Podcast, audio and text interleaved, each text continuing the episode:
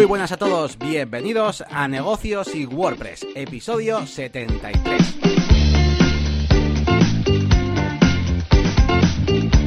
Bienvenidos, ¿cómo estáis? Bienvenidos a este podcast de negocios y WordPress, un episodio más, número 73. Y estamos ya, pues camino ya, camino ya de, las navidades. Eh, el corte inglés seguro que está haciendo ya sus anuncios de Navidad. Hoy he recibido un par de, de catálogos de juguetes y, y ese tipo de cosas. Así que ya nos vamos acercando a esas fechas. Y nada, estamos a día 14 de noviembre de momento. Pero, eh, pues como os digo, nos vamos acercando a esas fechas que para el tema del marketing, la verdad es que son importantes. Yo tengo un montón de clientes que estamos ya ahí preparando un montón de, de cosas para Navidad, entre Black Friday, la Navidad y todo. Pues sí. Pues la verdad es que la gente se empieza a poner las pilas ahora. Y bueno, pues aquí estamos con un episodio que os traemos a traer un montón de novedades. Eh, bueno, vamos a presentarnos rapidísimamente, como siempre. Yo soy Yannick de La Máquina de Branding, tengo un canal en YouTube muy interesante. Y sobre todo, pues me va el tema del diseño, del branding, del marketing online. Y pues por eso soy consultor y formador. Sobre todo eso, ¿eh? aunque también trabajo eh, un poquito picando, por así decirlo, en una agencia de marketing online. Y al otro lado tengo a Elías, que es un experto en WordPress. Eh, realiza todo tipo de, de, tareas de mantenimiento pues para páginas web que, que, lo necesiten y además pues tiene otras facetas musicales también. Así que vamos a saludarle. ¿Qué tal, Elías? Hola Yannick, muy bien, muy bien. Esta semana un poco más atareadita. Y frío, tío, hace frío, no puede ser. Se hace frío, sí, la... se nota, se nota. Y, y, bueno, pues nada, aquí estamos, vamos a contaros nuestras novedades. Hoy os traigo eh, poca cantidad, pero sí que una cosita interesante, porque os voy a hablar de, un, de algún proyecto que, que, he hecho, de alguna página web, y ya vamos a analizar aquí con, con vosotros. A ver. Y, y, nada, pues eh, lo que os decía, últimamente estoy, estoy a tope, eh, la máquina de branding no le he podido dar mucha caña, la verdad, últimamente estoy básicamente trabajo de 9 a 5 y media de la tarde en la agencia de marketing online con un montón de clientes, un montón de cosas interesantes que me pasan. Y después, eh, últimamente estoy teniendo clases, clases presenciales además eh, en Bilbao de, WordPress, sobre todo, desde las 6 de la tarde hasta las 8.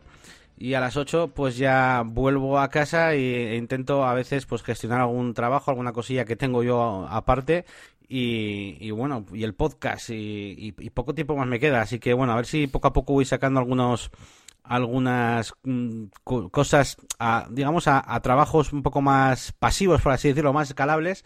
Eh, y, voy sacando tiempo para hacer más mis proyectos personales y, todo esto.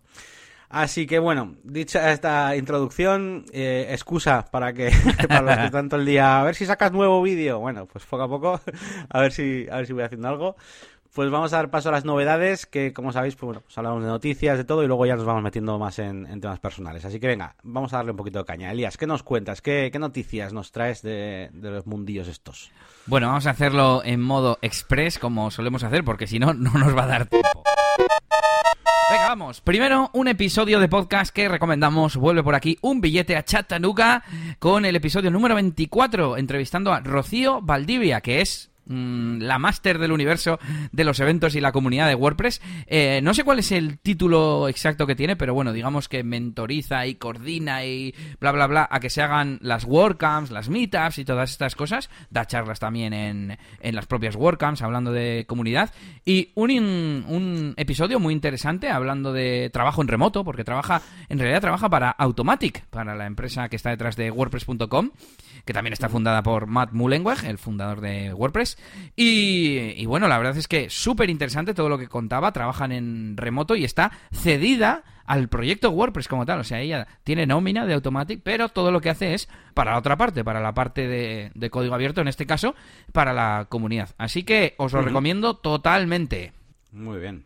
Bueno, la siguiente, una noticia, o bueno, un simple, una simple noticia o entrada que publicaba Google en su blog de Webmasters, eh, diciendo adiós Flash, ahí todo melancólico.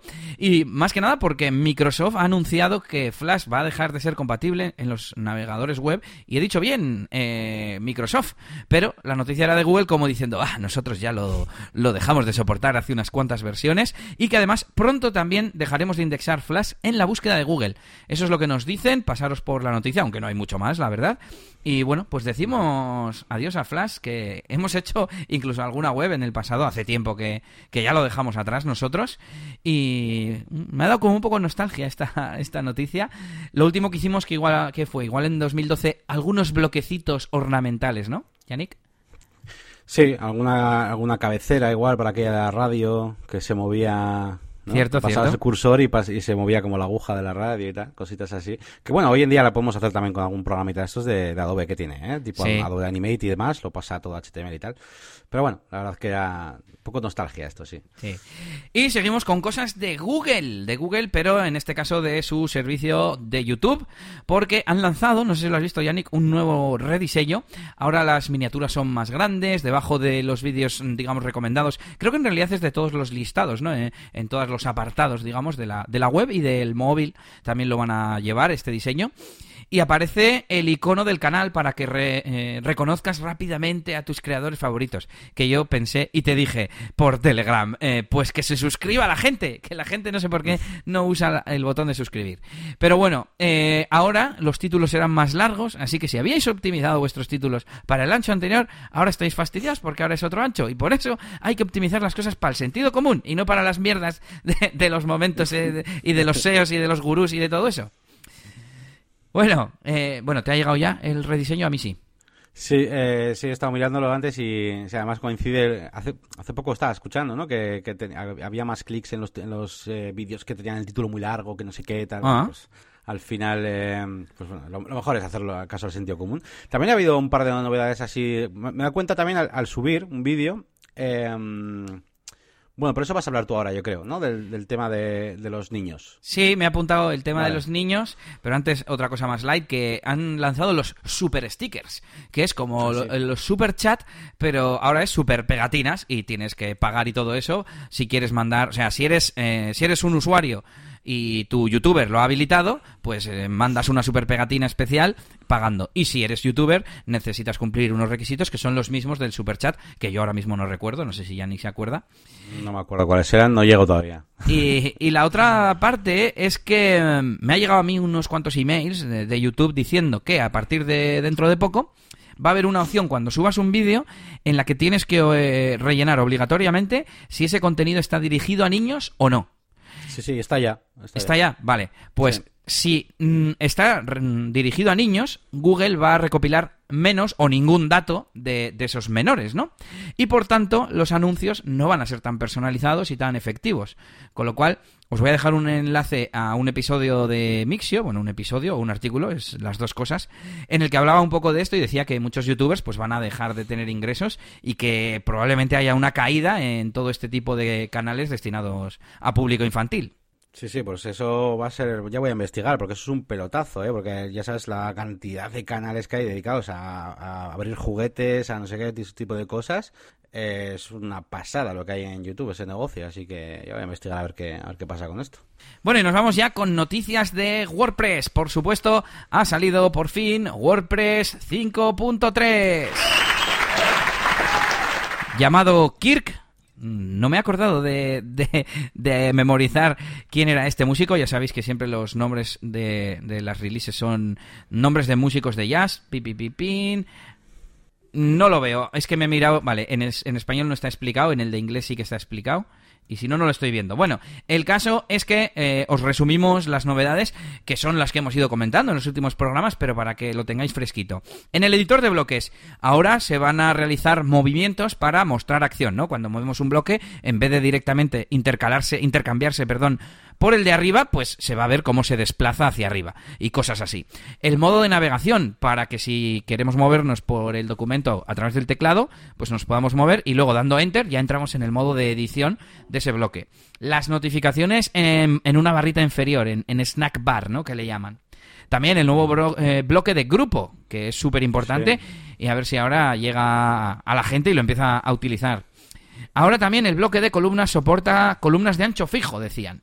Y por último, hay estilos de bloque por defecto. Es decir, pues por ejemplo, el bloque de citas tiene un par de diseños o de estilos que le llaman por, por defecto O sea, tiene dos y tú puedes elegir cuál es el de por defecto para las futuras citas. Si te gusta más la pequeña, la grande, etcétera. Y eso no solo para el bloque de citas, sino en general. Y hablando de general, vamos con las novedades generales de esta versión de WordPress. El tema de la gestión de imágenes grandes, que ya hemos estado comentando por aquí. El nuevo tema por defecto 2020, el giro automático de imágenes nueve años después, eh, siguiendo las indicaciones de, la, de los metadatos EXIF, eh, mejoras en la salud del sitio, esta función de seguridad, la opción o la funcionalidad de verificación del email del administrador, que comentamos que cuando llevabas un tiempo sin loguearte o, sin confirmar el email, te lo preguntaba, oye, ¿es este tu email? Confírmalo para, para que sepamos que es el que, el que es el bueno, ¿no? Para que tú sepas que es el bueno, mejor dicho. Compatibilidad con PHP 7.4, tal como habíamos anunciado por aquí, y también mejorados los componentes de fecha y hora, que eso también lo, comentamos en algún programa anterior. Os dejamos el enlace en las notas del episodio. Pues sí, sí, genial, un montón de, cosas interesantes. Eh, al final, pues lo que más, eh, a mí por lo menos, lo de los grupos me parece súper súper guay. Sí. para, para trabajar es mucho mucho más cómodo. sería, al final es como un poco las secciones, ¿no? De, Elementor. Eso es. Y luego el tema de imágenes, la rotación, todo eso está, está muy bien. No me tengo que mirar un poco más, no sé si tú sabes, y si no ya lo miraremos. El tema de las correcciones del componente de, de hora y fecha, no sé si muy bien exactamente qué hace. No, no lo entendí, o sea, te iba a decir no lo entendí. Por un lado no me acuerdo, pero creo que tampoco lo entendí muy bien cuando lo leí, porque hicieron, si no me equivoco, un post eh, específico en el blog de, del core y, no, no te sé explicar. Vale, pues bueno, ya lo miraremos y, bueno, os animamos a que echéis un vistazo también. Es que, claro, en, la web, de hecho, estaba mirando, ¿eh? Y ponía que ahora vas a trabajar de manera más fiable y que hay nuevas funciones para la API y tal, pero me gustaría saber un poquito el qué, ¿no? Pero bueno, ya veremos. Y bueno, seguimos con más noticias de WordPress, en este caso sobre el plugin Broken Link Checker, que tanto utilizamos y que, bueno, nos gusta, digamos, aunque se suele decir que consume muchos recursos. Este plugin lo compró ManageWP, eh, hicieron su nueva funcionalidad de, monitorización de enlaces rotos, que ahora está disponible eh, mediante pago, y ahora pues como que lo habían abandonado, ¿no? Y resulta que la gente de VP Dev eh, haga adoptado el plugin y lo van a seguir desarrollando, así que eso nos alegra también que este plugin tan conocido siga desarrollándose. Os dejamos enlace en las notas del episodio si queréis leer un poquito más. Y por último, noticia WordPress, noticia Gutenberg, nueva versión, ayer por mi cumpleaños. Por cierto, iba a poner yo la de cumpleaños feliz, luego, luego la pongo. y eh, me han regalado una nueva versión de Gutenberg 6.9 en la que eh, los degradados que hemos estado hablando estos días, eh, estos últimos episodios, van a poder ser predefinidos por los temas. Así que si eres desarrollador de temas, dices, ah, mira, pues aquí con los colores corporativos voy a hacer que haya unos degradados por defecto para aplicar a los fondos, a los botones, etcétera. También han añadido la API que comentábamos la semana pasada de los patrones de bloque, de esto de meter tres columnas y que te aparezca ya ahí, eh, pues una ancha y dos estrechas, o una a la izquierda, otra estrecha a la derecha, etcétera, etcétera. Y o Supercambio han metido un campo para poner la etiqueta title en el bloque de imagen. Y bueno, un montón más de cambios, de corrección de errores y etcétera, que podéis ver en el enlace que os dejamos. Ya sabéis dónde. y con esto yo termino. No ha estado mal, ha sido rápido, ¿no, Yannick? Sí, ha estado, ha estado bien, muy interesante y muy rápido. Así que bueno, os voy a contar las noticias. Bueno, lo primero, felicidades, Elías, que no te he dicho nada. Es verdad, no me eh, habías felicitado. No te, no, te he felicitado, no te he felicitado. Yo cuando lo has dicho, digo, mierda, es verdad, no te he felicitado. Va, no, no me importa, ¿eh? Le, hablo de movidas y problemas y mierdas y no le felicito. Tengo que decir que ahora me ha escrito mucha más gente por WhatsApp y me gusta más porque yo me acuerdo antes me agobiaba porque te llama mucha gente, lo cual está muy bien, que te quieran. También gente que igual no has hablado con ella en todo el año, también tengo que decir, pero bueno. Y, agobia un poco a veces, pero ahora, como te escriben por WhatsApp, pues ahí está el mensaje, lo ves, ah, te sonríes y dices, luego contesto, y contestas a tres más o menos a la vez, o lo que sea, ¿no? Y un poco más, lo he disfrutado, fíjate. Eh, pues nada, ¿qué iba a decir yo? Bueno, nada, os traigo un par de noticias, eh, bueno, un par de noticias. Noticias una, que he estado leyendo un par de artículos que son interesantes y bueno, al final van, van un poco al hilo de que hablamos aquí muchas veces, ¿no? De, estamos últimamente hablando de cómo van a ser en el futuro, si vamos a poder diseñar todo todo desde Gutenberg, todo el tema entero, etcétera. Y bueno, hay un, hay un artículo que te lleva a otro artículo. hay un artículo de WP Tavern que se llama eh, Themes of the Future, es decir, los temas del futuro y tal y habla un poco pues de, mm, de, esto, ¿no? De si, de si es posible pues tener, eh, pues, si es necesario incluso eh, tener un, framework, alguna herramienta para, para diseñar en el frontend, etcétera. Y luego, eh, si os leéis este artículo, que está muy interesante y lo recomiendo, también os voy a recomendar un artículo que podéis entrar desde un enlace que está ahí dentro también, que es de, al blog de, bueno, de richtabor.com, richtabor.com, y que es un, un, artículo que se llama parecido que es A Look at the WordPress Themes of the Future, donde eh, pues ahonda un poquito más y habla de, pues bueno, de qué ocurriría si tuviéramos solamente un solo teme para todo, ¿no? Y diseñar desde ahí. Eh, si es que ocurriría que realmente todas las webs serían iguales o no, realmente pues depende un poquito de la flexibilidad que, que haya, cómo se gestionaría el tema del CSS. Bueno, algunas, algunas cuestiones que, bueno, tampoco es que sea súper completísimo, pero sí que son estas cosas que las lees y te hace pensar y, bueno, son bastante interesantes y, van mucho al hilo de lo que solemos hablar aquí nosotros. Así que, bueno, ahí os dejaré en, las notas del episodio pues este, estos par de artículos por si lo queréis leer. ¿Y, qué os traigo? Bueno, pues os voy a traer un proyecto, ¿vale? Os voy a traer un proyecto que, que he terminado la fase principal del desarrollo, ¿vale? Pero la web está publicada porque, bueno, básicamente eh, es un cliente con, bueno, con el que eh, tenía una web en PrestaShop y estaba teniendo un montonazo de problemas, ¿vale? Así que lo que, tenemos que hemos tenido que hacer es una especie de desarrollo express em, para ponerla on y que la web funcione, ¿vale? O sea, que funcione. Y después, bueno, pues eh, ahora vendrán pues otros temas como la optimización tanto de WPO y tal, como el SEO también, ¿vale? Hay cositas que, que mejorar, incluso multilinguaje, que le hemos preparado para ello, pero bueno, de momento no, no lo está. Y podéis echarle un vistazo ya y lo iba a analizar un poquito aquí con vosotros, un poquito por encima. ¿eh? eh la web es catandovino.com. Em, y bueno, pues em, básicamente eh, cuando entréis a la página, pues voy a hablar un poquito pues, de, las, de las cosas, ¿eh? así un poco anécdotas y cosas que, que hemos comentado aquí alguna vez en el, en el podcast, porque yo creo que muchas cosas que también os, comento, ¿no? Pues son de, de, proyectos, como en este caso.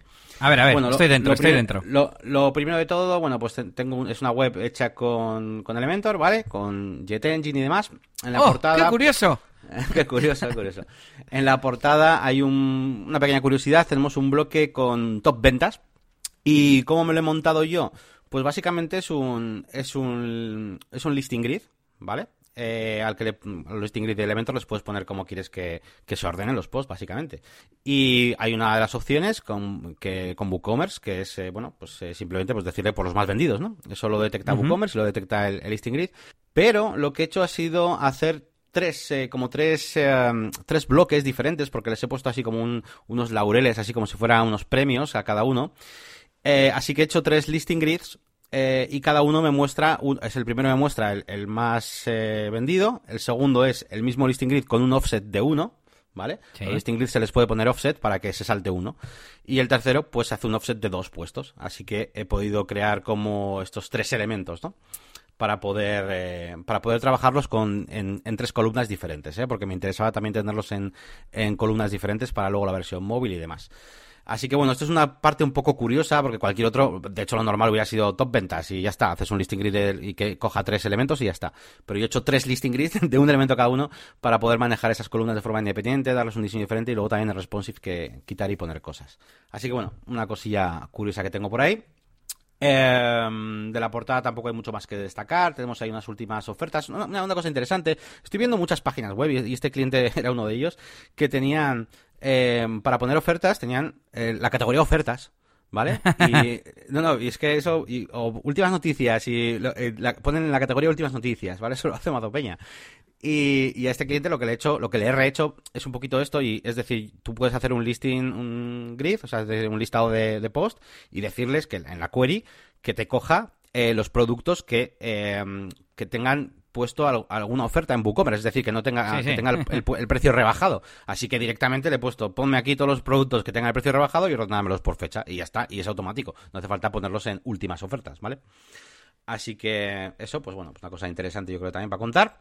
Y nada, tenemos un layout bastante, pues, pues los que me gusta a mí últimamente, con una, una barra lateral a la izquierda, donde hemos puesto, bueno, he hecho unos, unos iconitos un poquito, el logotipo ya lo tenían ellos, ¿vale? Es el que, es un logotipo muy sencillito.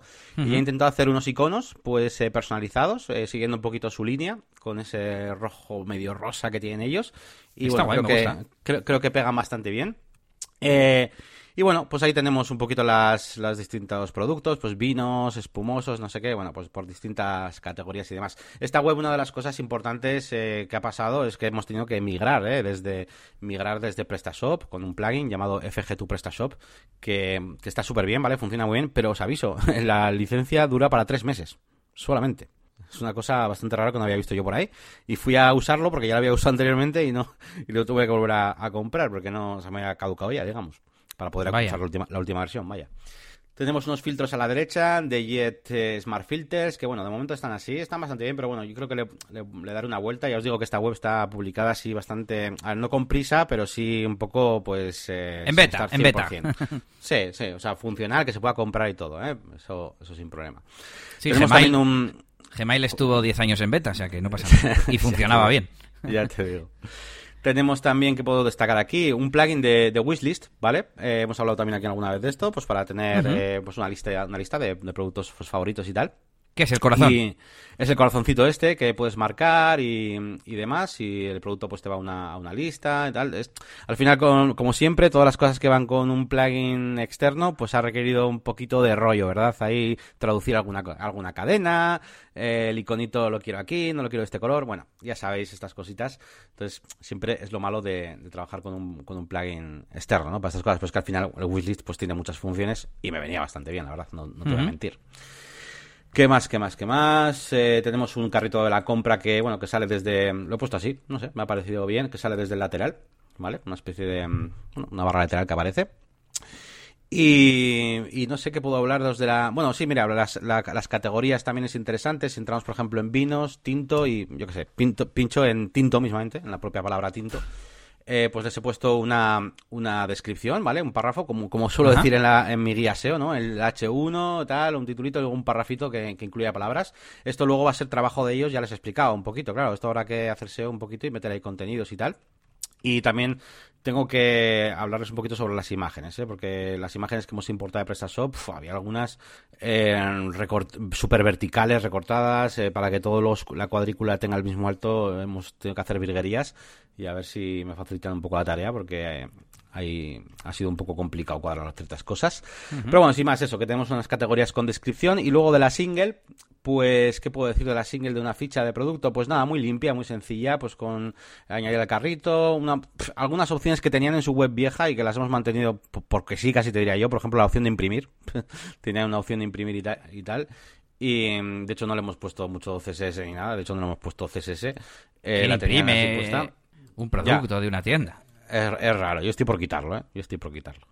Opciones para compartir y bueno, la pestañita de, mm, descripciones y demás que viene con, con WooCommerce. Tampoco, tampoco tiene mucho, no era una web demasiado complicada en el sentido de que, eh, primero, no utilizan, por ejemplo, eh, atributos prácticamente. Es decir, solamente hay taxonomías, que son los, el tipo de producto y, el origen, ¿no? Pues eh, crianza, no sé qué, eso sería el origen. Y, mm, y, bueno, esa reestructura que también le hemos hecho, ¿eh? Para que no tengan, antes tenían dentro de Tinto, eh, crianza, tenían dentro de crianza denominación de origen Rioja, no sé qué, Navarra, no sé qué, vale. Y luego, esto todo categorías, ¿eh? Dentro de Sidra, dentro de Sidra también, también, no sé qué, denominación de origen Rioja, no sé qué. Y ahora no, ahora le hemos hecho una taxonomía que se llama origen, y entonces tú puedes marcar por, por separado el tipo y el origen. Hay, hay alimentación que puede ser origen francés y hay vinos que pueden ser origen francés. Sí, es como lo que hablábamos de los equipos, de las taxonomías y todo eso, sí, sí. Sí, sí. Es que es un, es un dato diferente el origen que la que el tipo de producto, ¿no?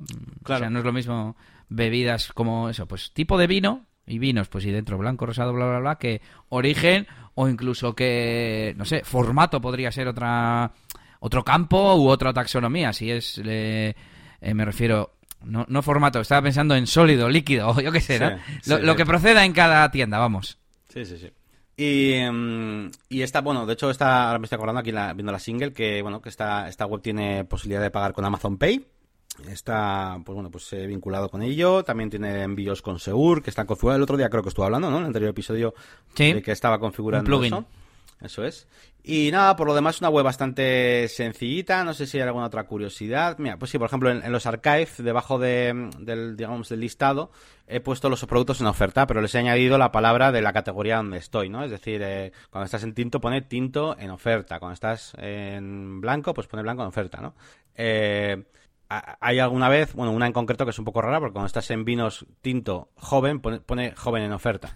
Y es un poco, parece un anuncio de, de citas. Igual tienes. Pero por lo general queda bien. Igual tienes que poner alguna otra palabra, ¿no? Productos eh, de espárragos en oferta o algo así. de... No sé, no sé. Claro, sí. Había pensado, de, incluso, pues eh, añadirla, o sea, cambiarle un poquito las, eh, los slugs, bueno, slug, los nombres, ¿no? Las categorías, y que la categoría se llame vino tinto, no que se llame simplemente tinto, ¿no?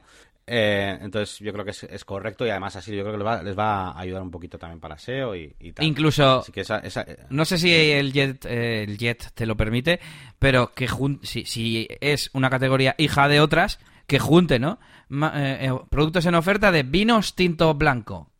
A ver, no hmm, sé, no sé si se podría hacer, pero bueno. En diferentes bloques, en la misma frase solo me deja meter una cosa antes y otra después. Ah, vale, vale, vale. Pero sí, pero bueno, pero bueno, podríamos mirar.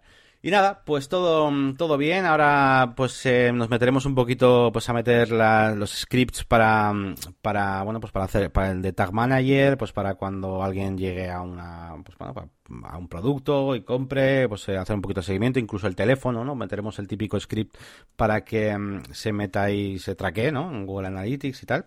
Y bueno, pues no queda mucho más. Ahora a partir de aquí, eh, a darle caña al SEO, a la optimización web y también al VPML, ¿vale? Esta web tiene VPML em, y bueno, es, una, es también una parte interesante del proyecto y pues, sobre todo porque las tiendas online hay, que traducir un montón de cosas, incluido pues en este caso eh, lo que hemos dicho, ¿no? Las taxonomías, ¿no? El origen y todo eso, pues todo eso también hay que, hay que traducirlo. Así que bueno, por aquí os dejo uno de uno de mis proyectos que siempre os estoy hablando de que ando haciendo una web, que si migrando PrestaShop, no sé qué, bueno, pues aquí tenéis una que aunque ya os digo que va a sufrir cambios de momento, pues eh, al menos ya la podéis echar un vistazo y ahí lo tenéis, catandovino.com, sí. Aplausito corto para Yannick por ese proyecto y seguimos con más cosas. Ah, de Yannick, de Yannick, pensé que me tocaba a mí. Pues sí, nada, os traigo pues eh, algún detallito más. Esta semana he estado trabajando eh, muy duro con, algunos proyectos que todavía no puedo decir, bueno, proyectos de, clientes y webs bastante importantes y tal. Y, bueno, y además y, he intentado ir, ir pues respondiendo a algunas dudas que me hacéis, eh, sobre todo a través del email, les suelo dar prioridad y sobre todo si sois suscriptores y tal. Y de hecho de ahí ha nacido alguna que otra consultoría esta semana, que las tengo ya agendadas para la, para la siguiente. Em, y ha habido también algunas otras cosas que me habéis ido preguntando sobre Elementor em, que algunos no sabíais y es que tampoco he dedicado nunca a hablar específicamente de, de qué requisitos tiene Elementor o qué especificaciones, ¿no? Porque damos por hecho que siempre funciona bien para todo el mundo y ya está. Pero eh, tenéis que tener en cuenta una cosa y es los navegadores, ¿vale? Elementor no está preparado eh, para utilizarse en cualquier navegador, ¿vale? Es una de las desventajas, por así decirlo, que tiene.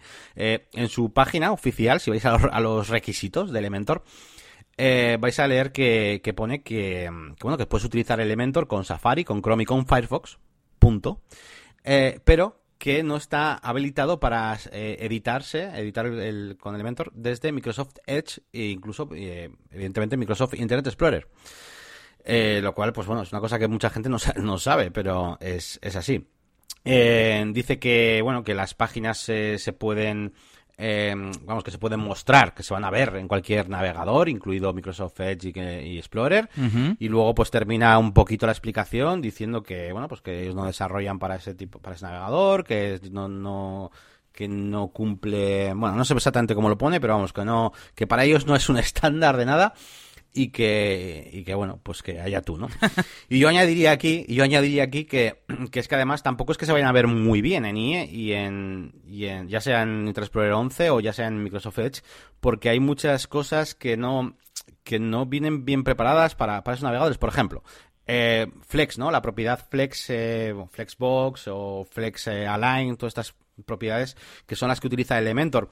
Por ejemplo, cuando tenemos una columna y queremos centrar su contenido o para todo ese tipo de cosas, o incluso para los listing grid, eh, eso eh, Internet Explorer no lo, no lo soporta, ¿vale?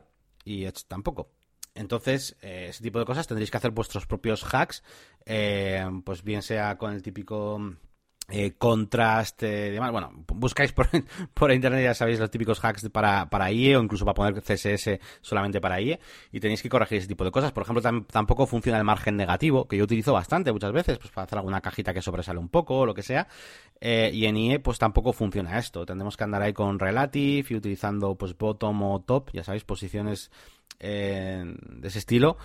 Eh, y bueno, cositas de estas. Pero vamos, que dejo aquí una especie de aviso, disclaimer o como queréis llamar, porque alguno me ha visto, he visto que tenía algún problema y tal, mostrando cosas en IE. Y, es que, ostras, que Elementor está, las cosas que Elementor están diseñadas para con propiedades que no soportan Internet Explorer, ¿vale?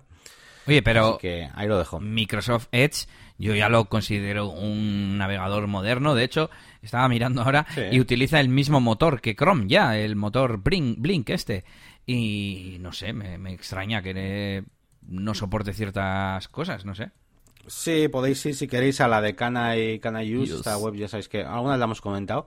Em, y eso, y si buscáis, por ejemplo, alguna propiedad como la de em, la de Flexbox y, o Flex, alguna de estas, pues vais a ver cómo, pues, pues IE pues tiene muchas veces pues al support, depende de la propiedad también, ¿eh? Porque una cosa es Flex, luego es Flex Align, igual no te lo soporta, ¿sabes? Ya. Em, entonces, aunque utilice el mismo motor, no sé muy bien por qué, yo de motores no sé mucho, pero aunque utilice el mismo motor, lo cierto es que no que no, que no, no lo hace. Y de hecho, si buscáis por ahí por internet, pues veréis a un montón de gente con problemas preguntando eh, ¿por qué no se me ve bien aquí esto de Elementor? Y bueno, pues básicamente son cosas de esas.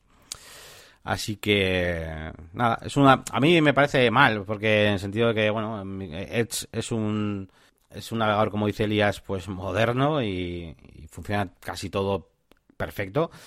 Eh, y no sé, no sé, se me hace se me hace raro que no le den soporte a eso cuando, a ver, son propiedades que yo creo que podrían haber hecho de otra manera. Es decir, si no hay otra manera, pues vale. Pues como las animaciones. Imagínate que no soporta, yo qué sé, pues eh, eh, Hot JavaScript o no sé qué. Bueno, pues vale, pues, pues normal que no haya animaciones, tal, pero, pero pudiéndose hacer con lo de Relative eh, Bottom Top, por ejemplo, que sustituya a un margen negativo, por ejemplo, pues igual los de Elementor sí que podrían haber hecho algo, algo de esto para que fuera más compatible. Pero bueno, y bueno, que en definitiva, pues que hay algunas propiedades que no que nos va nos va a leer bien.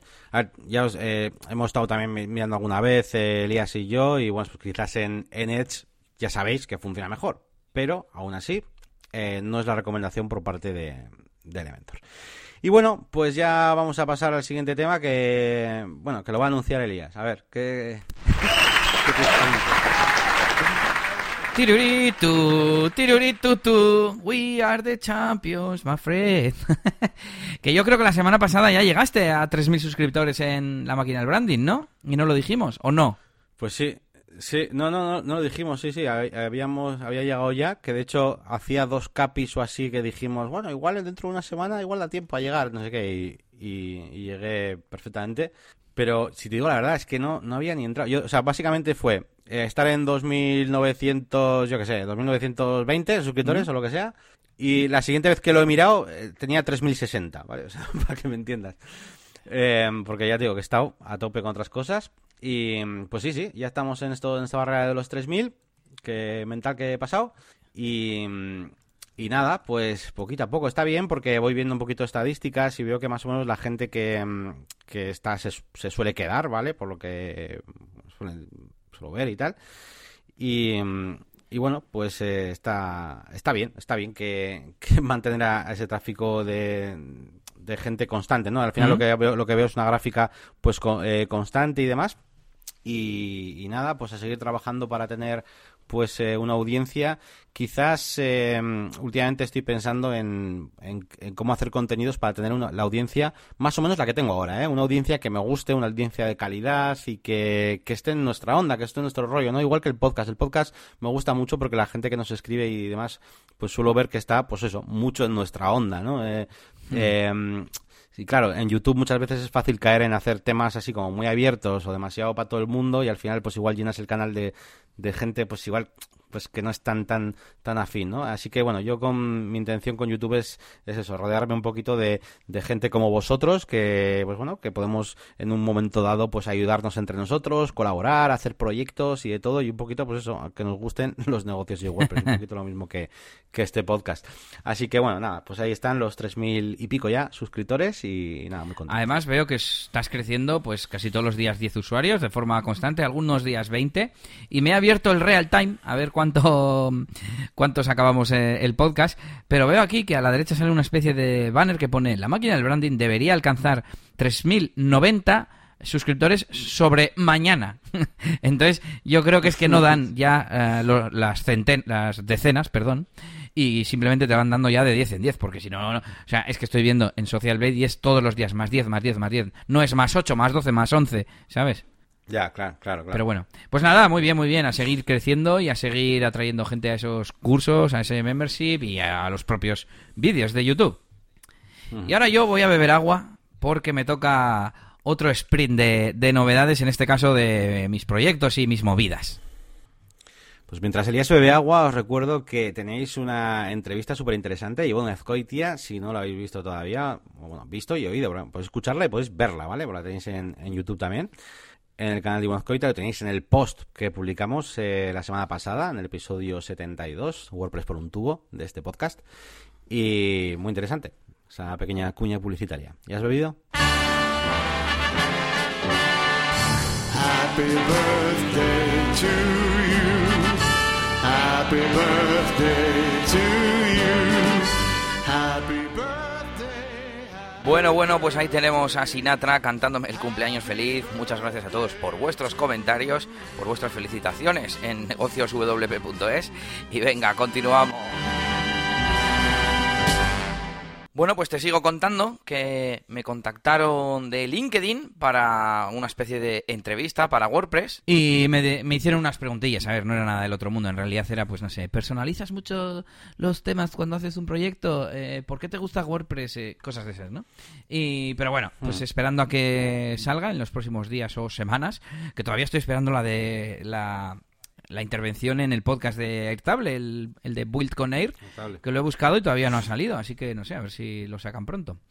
Y nada, pues si más curiosidad, que poco a poco, cuanto más te, te, te vas moviendo, más te contactan para cosas, ¿no? Y nos vamos ya con novedades respecto a mi web de eliasgomez.pro ya os dije que me apunté como afiliado de DJI, metí unos cuantos enlaces, pero es que esta semana he estado optimizando los artículos que contienen estos proyectos y veremos qué tal. Bueno, mm, he actualizado, o sea, optimizado unos pocos, tengo un montón más para optimizar. Y también estuve optimizando en las últimas semanas el, artículo de la, de la guía de RGP de WordPress y estoy tercero para guía RGP de WordPress. Ahí está, otro aplausito.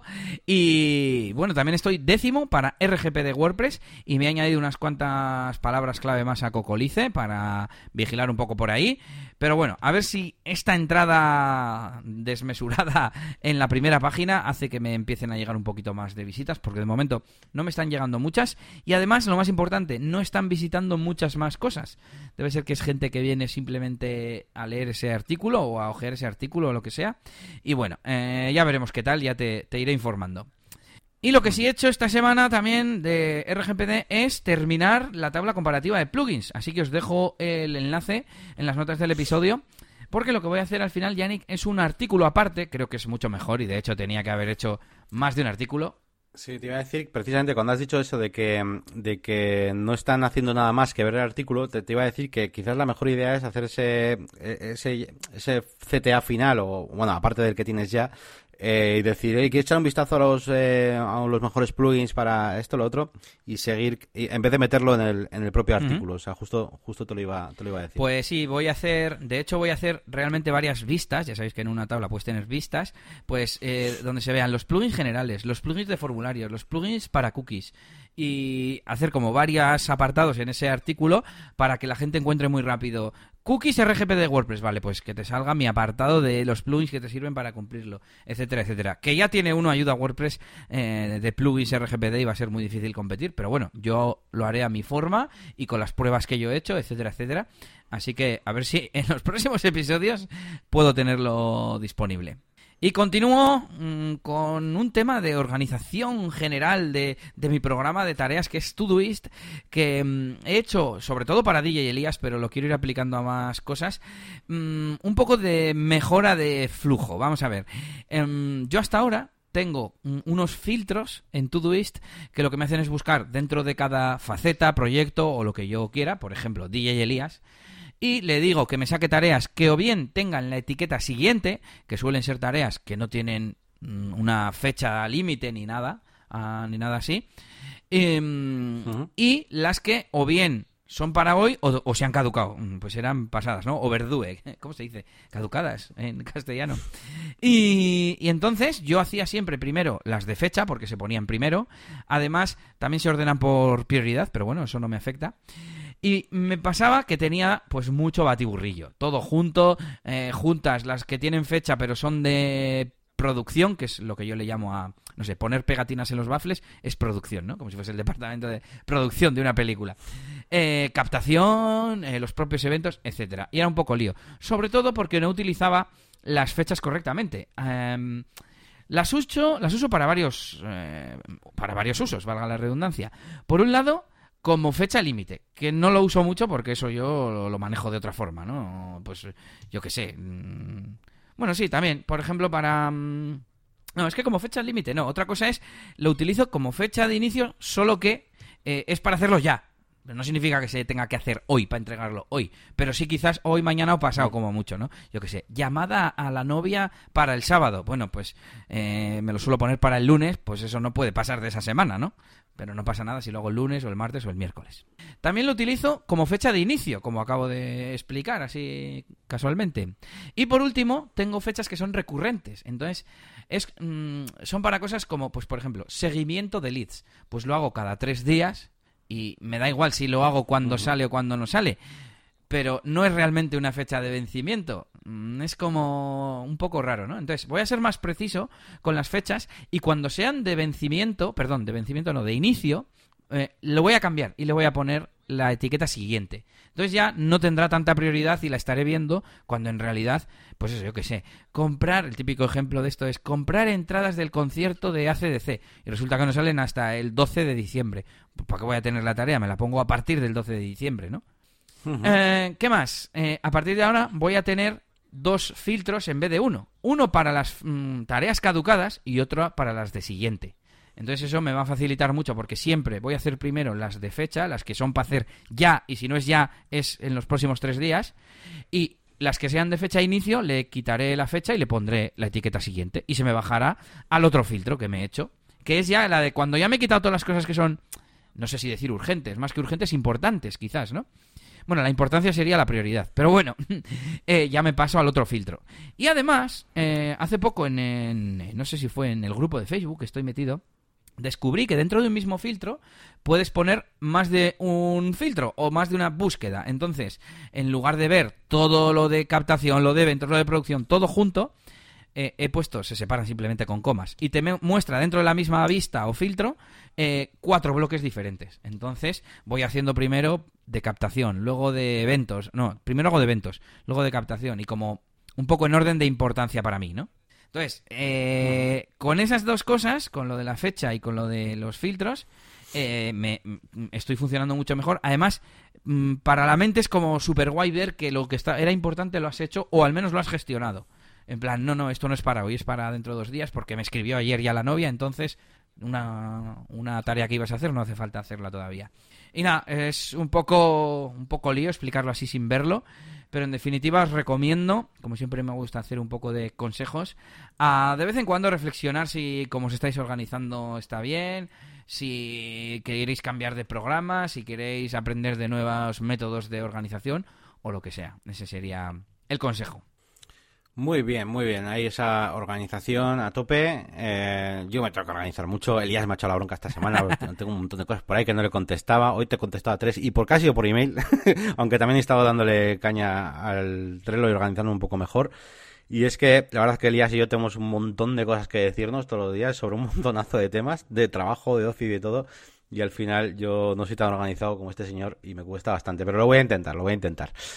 Así que venga, vamos a seguir con, con más noticias. Eh, a ver, a ver, ¿qué pasa aquí con, con estos de Star Bueno, nos vamos ya con DJ Elías y con la música y tal, pero fíjate que me he hecho dos, dos tarjetas específicas. Estoy hasta las narices, como he puesto aquí, de Star of Service. Y probablemente antes de que acabe el año o me doy de baja o simplemente lo anulo y no vuelvo a mirar nada. El problema que hay es que el cliente deja su teléfono, el, el mío está puesto en mi perfil, y por defecto los teléfonos no se ven. Pero pueden pasar dos cosas. O que el cliente le dé a consultar teléfono y entonces me cobran, o no, no, me acuerdo ya en qué más casos hay. Bueno, yo ahora estoy utilizando el funcionamiento manual, que me llegan solicitudes y yo tengo que contestar. Bueno, y el caso es que acabo teniendo cobros injustos. Porque en definitiva, los clientes dan a consultar el teléfono y muchas veces no es porque hayan visto mis tarifas perfectamente, hayan analizado y hayan dicho, hmm, quiero más información, le voy a llamar. De hecho, muchos clientes le dan a consultar y no llaman. No sé si le dan por curiosidad o le dan sin querer, en plan, hacen el clic inconscientemente, o no tengo muy claro qué es lo que pasa. Entonces, eh, me han hecho cobros que yo no he entendido, como por ejemplo, ha habido uno que ah, no me ponía, digamos que tenemos una especie de chat, y cuando ellos consultan el teléfono pone, Pepita ha consultado tu teléfono. Vale, pues bueno, me lo tendré que creer, pero por lo menos lo pone. Pero es que ha habido uno que ni siquiera lo ponía. Y yo, Yannick, te juro que nunca le doy porque para darle tendría que ser que el cliente ha, rellenado todo perfecto, que tiene un montón de presupuesto, que encaja perfecto con mi, con, yo qué sé, pues por ejemplo que sea de música de discoteca, ¿no? Que es lo que a mí más me va. Y yo diría que a ese cliente yo no le di clic. Y ellos me han contestado que sí, que le di yo clic a consultar el teléfono. Y no lo pone en ningún sitio, no hay ningún registro ni de cuándo ni nada. Gente también que consulta mi teléfono y a los cinco minutos me escribe para decirme, hemos encontrado otro proveedor. ¿Y para qué has dado a mi teléfono hace cinco minutos? Voy a suponer que ha sido sin querer, pero es que al final no puede ser que el cliente tenga el control sobre eso, ¿sabes?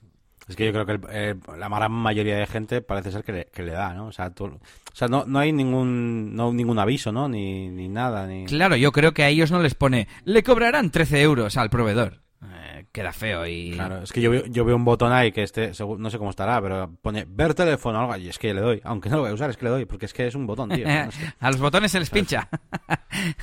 claro, a ver, sabiendo lo que es estar subiendo lo haría, ¿no? ¿Vale? No soy mala persona, pero la gente que no sabe, y sabemos que la gente no sabe, eh, le va a dar. Le va a dar. Bueno, otro caso fue que tras enviar mis tarifas y mi mensaje, que lo tengo en una plantilla súper currado y tal, eh, pues alguien pues consultó mi teléfono y luego resulta que mis precios no le encajaban y era en plan, pero entonces, ¿para qué? Bueno, es un poco lo que hablábamos antes, ¿no? Eh, el anterior quería recalcar, sí, que fue cinco minutos después. Es decir, pues debía estar cacharreando por allí esta otra es más que, bueno, pues igual si tenía intención de llamarme o ni miró. No, me acuerdo que esta eh, no sé si esta creo que me llamó, es que ya, ya me lío, son muchas solicitudes. Eh, pero creo que esta me llamó o le llamé yo y lo primero que hace es preguntarme, bueno, ¿y qué precios tienes? Y yo, o sea, ¿no has mirado mi primer mensaje?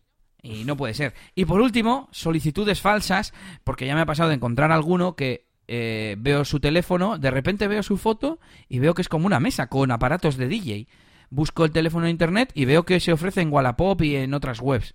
Y digo, es que este es un DJ. No podéis... Eh... O sea, dice en la página web de Star Service que revisan todas las solicitudes para ver que sean legítimas. Y no lo hacen. Como el chico aquel que conté aquí, que resulta que era un DJ que buscaba clientes y él rellenó la solicitud del presupuesto que tenía, del estilo que quería, de los servicios que quería. Y luego resulta que me dice, no, no, si es que yo soy DJ también. Digo, ¿pero qué has rellenado una solicitud? Y no, no contestó, claro. Y, y, nada, les he propuesto que mm, al menos me den la opción de quitar el teléfono o de hacer un filtro de precio más exhaustivo, porque ahora sí que es verdad que ellos rellenan un apartado de con un intervalo de precio, ¿no? Pues tengo entre 500 y 600 euros, por ejemplo. Entonces, si yo pongo que mi precio mínimo es 700, pues ya que a mí esa solicitud no me llegue, ¿no? Porque soy 100 euros más caro de, de, su intervalo. Pero claro, yo mi intervalo es de 220, que es lo más barato, que son dos horas de música y ya está, sin equipo ni nada. Que bueno, no es lo más habitual, pero puede que alguien me lo quiera contratar. A 1050, que es la boda completa con 8 horas de fiesta y tal. Entonces, ¿qué tengo que poner?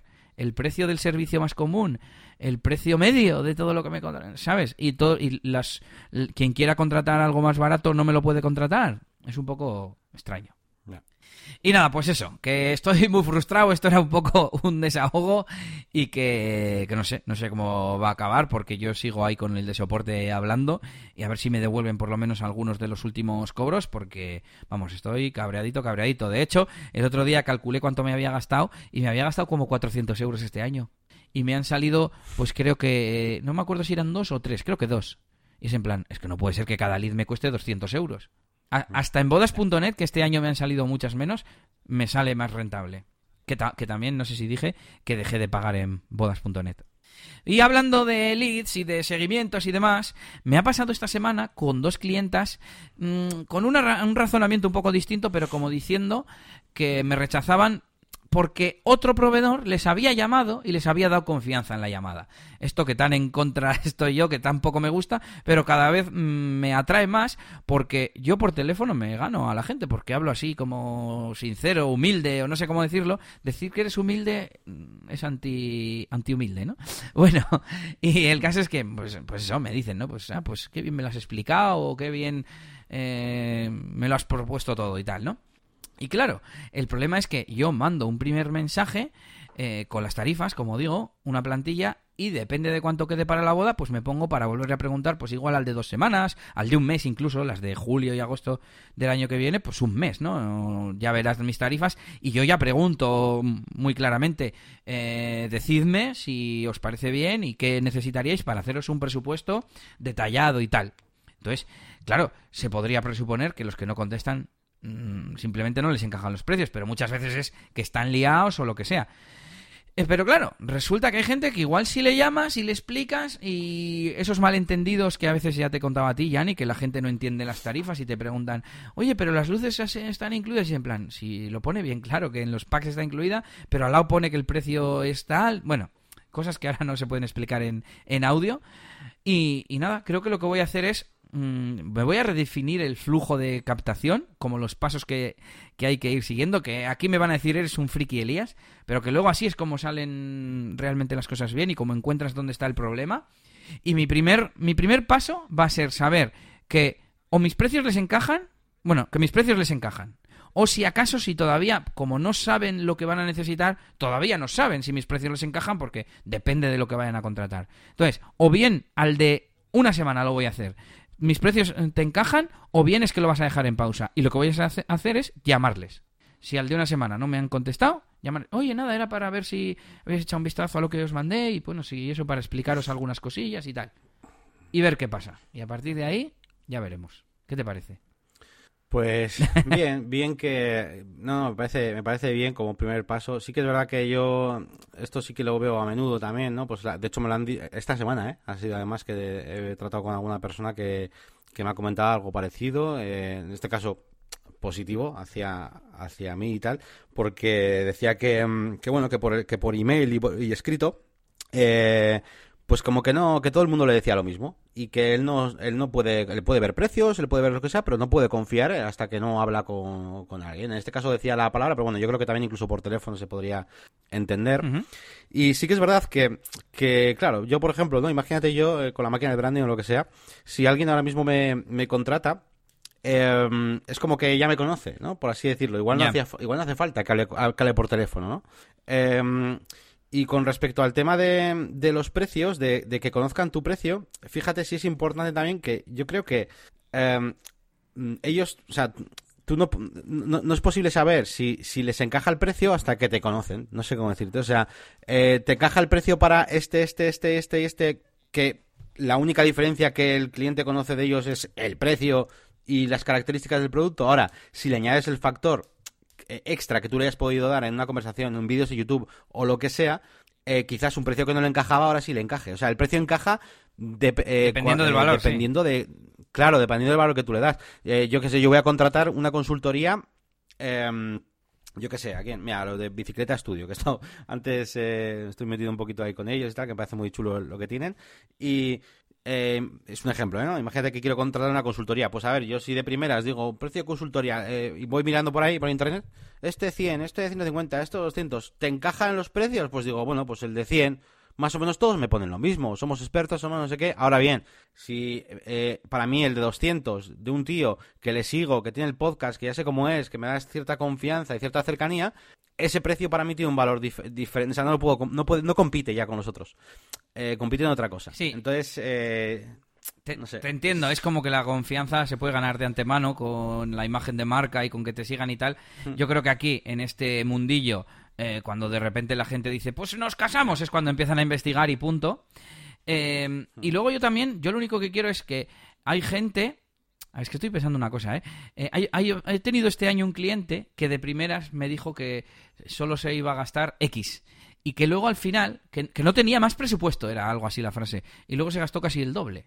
Porque un poco lo que estás diciendo tú, ¿no? Pues le di confianza, se fió de mí dice, mira, no me importa gastarme un poco más y, y que yo creo que me lo va a hacer de puta madre, perdón por el taco y tal y cual, ¿no? Pero a ver, joder, se supone que la idea es un poco el filtrar el que si yo te voy a cobrar por lo que tú en principio necesitas, me lo invento, 800 y tú piensas que vale 400 o 300, pues para que no... A ver, estoy pensando hasta qué punto estoy fuera del mercado. Eh, yo estoy dentro del mercado, entonces realmente... eh, pero, pero sí que hay muchos más proveedores que cobran menos que yo, bastante menos que yo. Entonces, entonces eh, se trata de filtrar un poco desde el principio. En plan, no, no, pues eh, no, tus precios se me, se me van. O ya no es se me van, me parecen bien. Yo lo que quiero es que me digan, me parecen bien, vale, a partir de aquí seguimos hablando. Pero primero me tienes que contestar para que luego yo te pueda llamar. Es como, es como un poco injusto, ¿no? Es como, no te he llamado porque no te quería molestar. O sea, cuando me digas, pues sí, en principio me parece bien. eh, ¿Qué sería banquete y cuatro horas de fiesta? Y entonces yo ya igual te llamo. Pero si no, me dio rabia que, que estábamos en el primer paso. Vale, que hemos, yo te he mandado presupuesto, tal, he estado hablando contigo por la página web y no te he llamado. Vale, pues culpa mía que no he sido un poco más proactivo. Pero te he mandado las tarifas. Porque además, es gracioso. eh, porque si quieres que te llamen, buscas a los... a lo- esto es en boas.net todo, ¿eh? Si quieres que te llamen, busca las webs de los, de los DJs y escríbeles diciéndoles llámame. O llama tú al, al DJ directamente. ¿Sabes cómo te digo? Bueno, sin más. Que, que ya veremos que- cómo va, pero de momento voy a ser un poco, voy a hacerlo de un poco diferente. Y seguiré trabajando en esa imagen de marca que tú dices para que cuando ya me contactan o les contacto, lo que sea, pues ya hayan oído hablar de mí o si consultan en bodas, en bodas.net, no, en Instagram, les dé un poco más de confianza, etcétera, etcétera. Y bueno, siguiendo y terminando con Die Elías, voy a ir muy rápido. ¿Qué estaba haciendo esta semana? Preparando la boda que tengo el sábado, que creo que va a ser un día muy guay. La- los novios son muy majos. He estado pegándome con el soporte de Star of Service, como te he contado, y me lo he apuntado aquí porque he estado varias horas. O sea, lo he mirado antes en el T-Metric y varias horas. A ver, mm, no eran 10, ¿vale? Pero varias horas. He empezado a hacer una cosa que no había hecho gracias a esa nueva organización del Todoist y es eh, programar publicaciones en redes sociales y a la vez he empezado ya la comparativa de herramientas. Así que guay, hoy se ha publicado una cosa en, en todas mis redes sociales y ha sido esto. Esto, ¿Cuándo lo he publicado? He pensado, ah, que lo, que lo programé el lunes. Y ha sido como una sensación súper guay, ¿no? De alguien trabaja por mí. Que fui yo, pero ¿me entiendes, no? Eh, ¿Y qué más? En cuanto a leads, eh, pues mucho seguimiento, muchas cancelaciones. eh, de ahí vienen todas estas cosas con, con Star Service y con estas novias de los teléfonos. Y pues he tenido 6 nuevos y 15 que han sido rechazados. Y no tengo más para contar hoy, Yannick. Bueno, pues eh, bueno, hay bastante, y bastante ya que hemos contado hoy, muy, muy interesante. Hemos hablado de WordPress, hemos hablado un poquito de, branding, de marca. Eh, quería apun- apuntillar, apun- no sé cómo decirlo, eh, una idea que se me ha ocurrido que mm, yo he visto por ahí en algunas empresas, no me acuerdo ahora quién era, no sé si era HubSpot, o Hub- no, no me acuerdo, pero cuando eh, tienen un lead, digamos que mandan un vídeo súper corto, que se graban ahí en un momento, ¿sabes?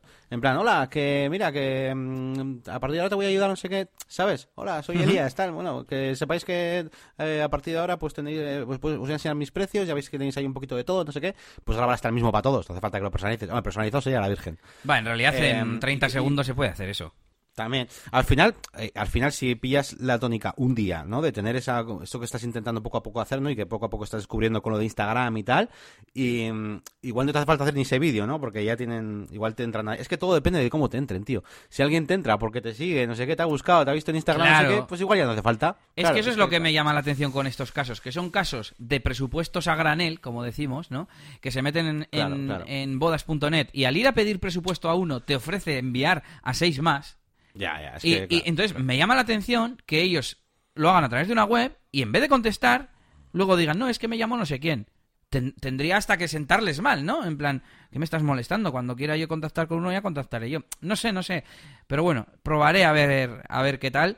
Mm, no sé, igual escribo primero por WhatsApp, que es una cosa intermedia, te estoy contactando a tu medio de comunicación personal, pero no te estoy obligando a que me contestes en el momento, ni a usar tu voz, no sé. Pues bueno, vamos a pasar directamente al feedback, eh, donde bueno, esta semana repetimos eh, comentario, aunque bueno, voy a resumirlo un poquito porque es un comentario pues quizás un poco más personal, ¿no? Además él, mismo lo ha dicho, ¿no? Que, que mm, quizás pues será demasiado extenso para el podcast. Y nuestro oyente, nuestro compañero Daniel Del Bon, eh, que nos extrañaba la, aquella semana que, no estuvimos, pues nos ha vuelto a eh, escribir, ¿no? Pues explicando un poquito, sobre todo pues dirigido a mí, eh, diciéndome pues un poquito pues todo lo que ha aprendido pues con, el, curso, curso de Elementor, que buscaba eso, pues un curso de principio a fin y cómo lo ha aprovechado para realizar la página web y tal, incluso para que otras personas, bueno, pues de, una, de la empresa, lo que sea, pues puedan actualizar productos y demás. Y bueno, me hace unas pequeñas una, pequeña historia, un pequeño resumen de, de, todo lo que ha ido aprendiendo y que quería compartir pues esa experiencia eh, y mencionarlo pues para porque quizás como bien dice él pues me gusta me gustaría a mí saber pues cómo sus mis suscriptores no aprovechan aprovechan los vídeos y demás. Así que nada yo estoy súper agradecido de, que te hayas molestado en, hacer este este mensaje porque a mí me, gusta mucho mucho leerlo y sobre todo eh, con todas las cosas que explicas ahí con, con detalle pues todo lo que has ido aprendiendo pues me hace muchísima ilusión. Así que eh, nada, un, un, saludito a la ciudad de Resistencia, provincia del Chaco, norte de la República Argentina. Un saludito para Daniel Del Bon. Venga, un saludo para Daniel. Y venga, tiro yo ya para las herramientas y voy con la mía. Eh, la recomendación de hoy es un programa que en este caso es para Mac, que se llama Quitter for Mac, que lo ha desarrollado Marco Arment que es el desarrollador de Overcast, la aplicación esta de, mm, escuchar podcast, y que sirve para mm, automatizar que los programas se cierren o se oculten tras X eh, minutos. Entonces, yo qué sé, eh, he abierto, no sé, Twitter o una aplicación, lo típico es de, que te distraen, ¿no? Y pones, pues si no la he usado en 15 minutos, que se cierre y por lo menos no te da tentaciones y, y, tal. Y bueno, yo la tengo por aquí corriendo siempre en segundo plano. Y mira, os voy a decir ¿Qué reglas tengo yo? Por ejemplo, tengo que se cierre el cliente que uso de Instagram después de 10 minutos, porque suele ser más para consultas rápidas. Y entonces así, si salen notificaciones o lo que sea, pues para que no me moleste. Bueno, eh, si le sacáis utilidad, pues bienvenido será. Muy bien, pues yo os traigo un plugin eh, que se llama Auto Post Thumbnail que, bueno, básicamente lo que hace es, eh, hace varias cosas, ¿eh? pero bueno, sobre todo generar eh, las, eh, las, imágenes destacadas de manera automática, ¿vale? Cogiéndolas del contenido de, vuestro, de vuestros posts, ¿vale? a mí me ha servido en algunos proyectos donde el cliente no, no lo usaba, no usaba imágenes destacadas y de repente pues igual yo le he hecho un rediseño que, que sí requiere que las use, entonces claro, él tiene ya post de antes eh, y es interesante que las coja del contenido. Pero es que además hace otras cosillas, como por ejemplo generar en masa a través de, o sea, imágenes destacadas a través de, mm, pues de ciertos eh, directrices, ¿no? Pues eh, basado en el tipo de post, en el estado, en la categoría, etcétera. incluso tiene la posibilidad de, mm, de, bueno, ya estoy en la versión Pro la versión gratis, hace lo que estoy comentando hasta ahora. Y la versión Pro, pues ya incluso te puede eh, buscar imágenes en Google, en Splash, en Pixabay, te las pone, de compatibilidad con Gutenberg Elementor. Eh, bueno, un montón mm, de, cosillas. Y nada, pues muy interesante. Sobre todo para el caso que, os he contado yo. Está guay, está guay. A mí todo este tema de las imágenes destacadas me mola porque creo que ayudan mucho a la hora de compartir en redes sociales a la hora de, mismamente, yo eh, tengo programado para que se muestre la imagen destacada en los posts y que tenga un alt ya relacionado Entonces, pues ayuda al SEO también en cierto modo, está, está guay. ¿Y eh, qué más? ¿Qué más tenemos, Yannick? Nada, ahí vamos, nos vamos a regreso al futuro. Lo pongo, lo pongo. Ahí va, ahí va. Que viene, que viene.